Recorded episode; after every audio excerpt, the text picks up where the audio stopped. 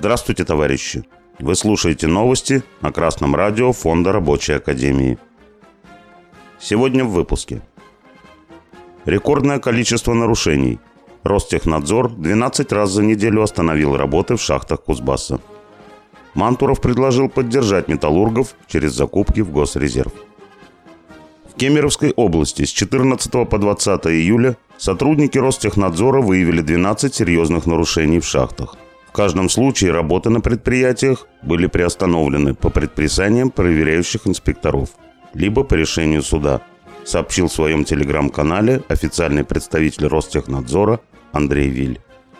Пять случаев нарушений в шахтах, выявленных Ростехнадзором за последние семь дней, уже успели рассмотреть кузбасские суды. Как правило, Ростехнадзор своим решением изначально приостанавливает работы на предприятиях на неопределенный период, а суд позднее определяет точный срок.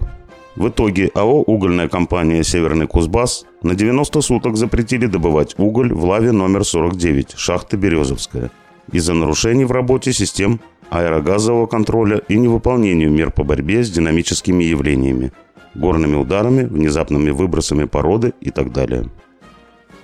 Красное радио Фонда Рабочей Академии не раз напоминало рабочим, что их здоровье и жизнь зависят только от них самих. Если работодатель заставляет вас работать с нарушениями техники безопасности в опасных условиях труда, то он тем самым нарушает закон.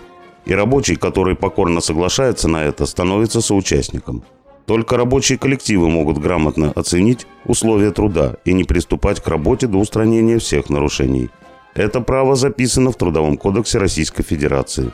Чтобы добиться от работодателя соблюдения всех норм и правил, нужно иметь сильный боевой коллектив. Товарищи рабочие Кузбасса, помните, боевой профсоюз и прогрессивный коллективный договор – это гарантия вашей безопасности и защиты.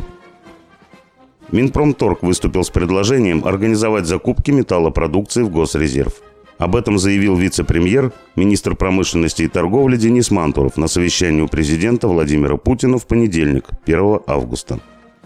По словам Мантурова, сформированные запасы впоследствии можно будет использовать для интервенции на внутреннем рынке при росте цен, а также в случае нехватки продукции металлургических заводов Донбасса для восстановления инфраструктуры региона. Это предложение Минпромторга носит прогрессивный характер, поскольку формирование резерва – это важнейшая задача для любого государства. Однако капиталисты, владельцы металлургических предприятий, могут саботировать решение правительства или затягивать сроки выполнения заказа, чтобы продавать свою продукцию дороже.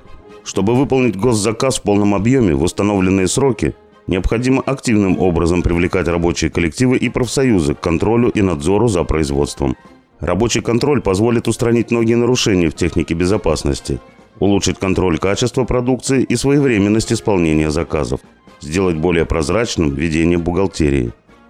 Рабочий класс – это опора России, ее ведущая сила.